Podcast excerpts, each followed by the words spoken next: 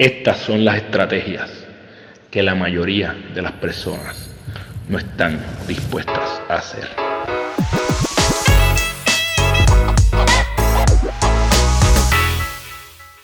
Este es el GPS de tu vida. Soy Carlos Figueroa y este es el lugar donde te comparto estrategias que yo utilizo en mi vida para ganar mi día y te invito a que las intentes para que puedas construir tu ruta. Si te gusta lo que estamos haciendo, te agradecería que te suscribas a nuestro canal, el like, le compartas con alguien que se puede beneficiar de ello. Si no estás escuchando, ya tú sabes, regálanos cinco estrellas. Y gracias por estar aquí. Espero que esto esté añadiendo valor a tu vida. Hoy te voy a hablar de cómo hackear hábitos positivos para tu vida. Bien importante, ¿verdad? En el episodio anterior estaba hablando de cuánto tiempo tomaba crear un hábito. No hay eh, un tiempo específico, pero sí hay maneras en las cuales tú puedes acelerar esto y yo te voy a compartir algunas de ellas hoy.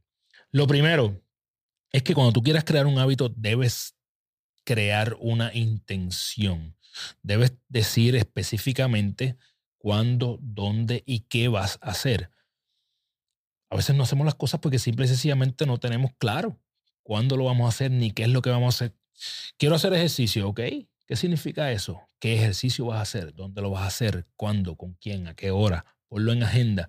Así que lo primero es estar bien claro y crear una intención. Cuando ya tú creas una intención, tu mente va predispuesta a hacer algo positivo.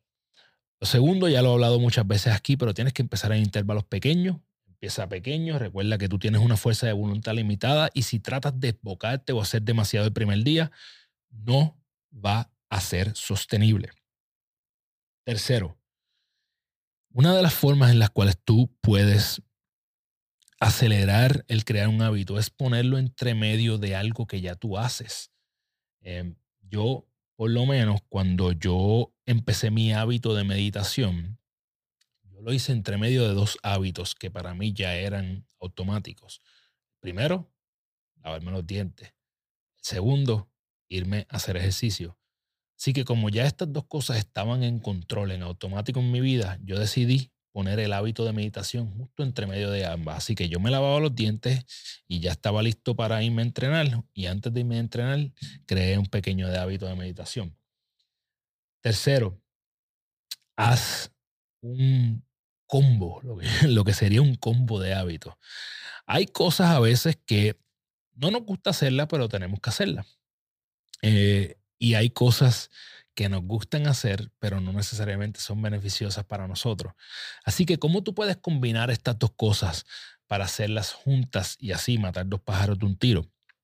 Ejemplo, no quiero hacer ejercicio porque quiero ver televisión. Puedes poner el televisor al frente de la tratadora o puedes poner el televisor en donde sea que estás haciendo ejercicio. Eh, así que tú puedes combinar dos cosas en una para asegurarte de que vas a hacer esa que no quieres hacer. Próximo, la cultura. La cultura es algo que yo no puedo repetir y enfatizar suficientemente cuánto impacto puede tener en ti. Si tú quieres empezar a hacer algo únete a una cultura que ya lo esté haciendo. Yo decidí comenzar mi hábito del ejercicio, me uní a la mejor cultura, lo que yo considero que es una de las mejores culturas de entrenamiento en Puerto Rico, el gimnasio de mi compadre Amaury Álvarez, que se llama Bifit. Así que únete, únete a una cultura que ya esté, ¿verdad? Eh, e, esté, que en donde ya ese ambiente que tú quieres crear sea eh, la norma. Próximo, obviamente, lo acabo de mencionar, es el ambiente.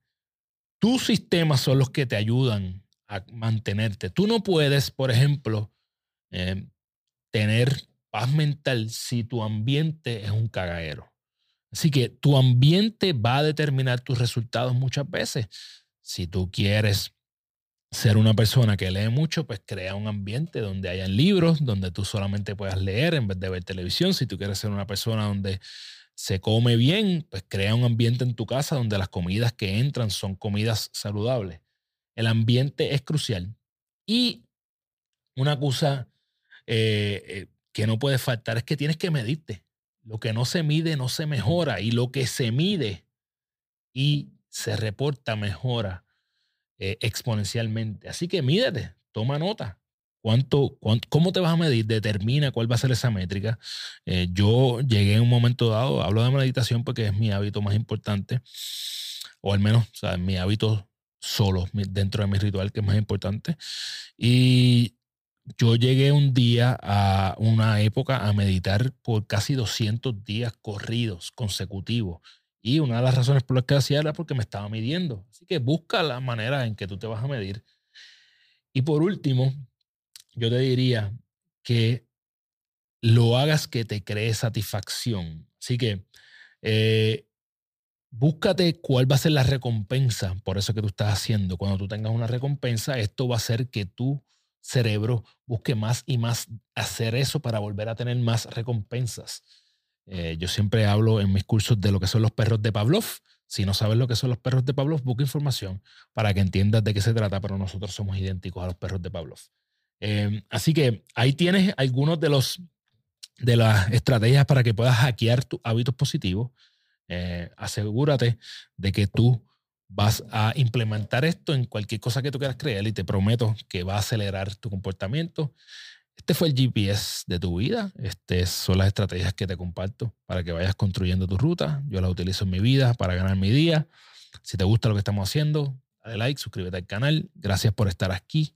Y nada, si tú quieres contar conmigo, ya sea para coaching o cualquier otro de mis servicios, me puedes escribir a carlos.ganatuya.com y también me consigues en las redes sociales como Carlos Figueroa PR. Ahora estoy en Threads también, así que por allá también me consigues. Y nada, activa tu GPS y construye tu ruta. Nos vemos la semana que viene. Ya.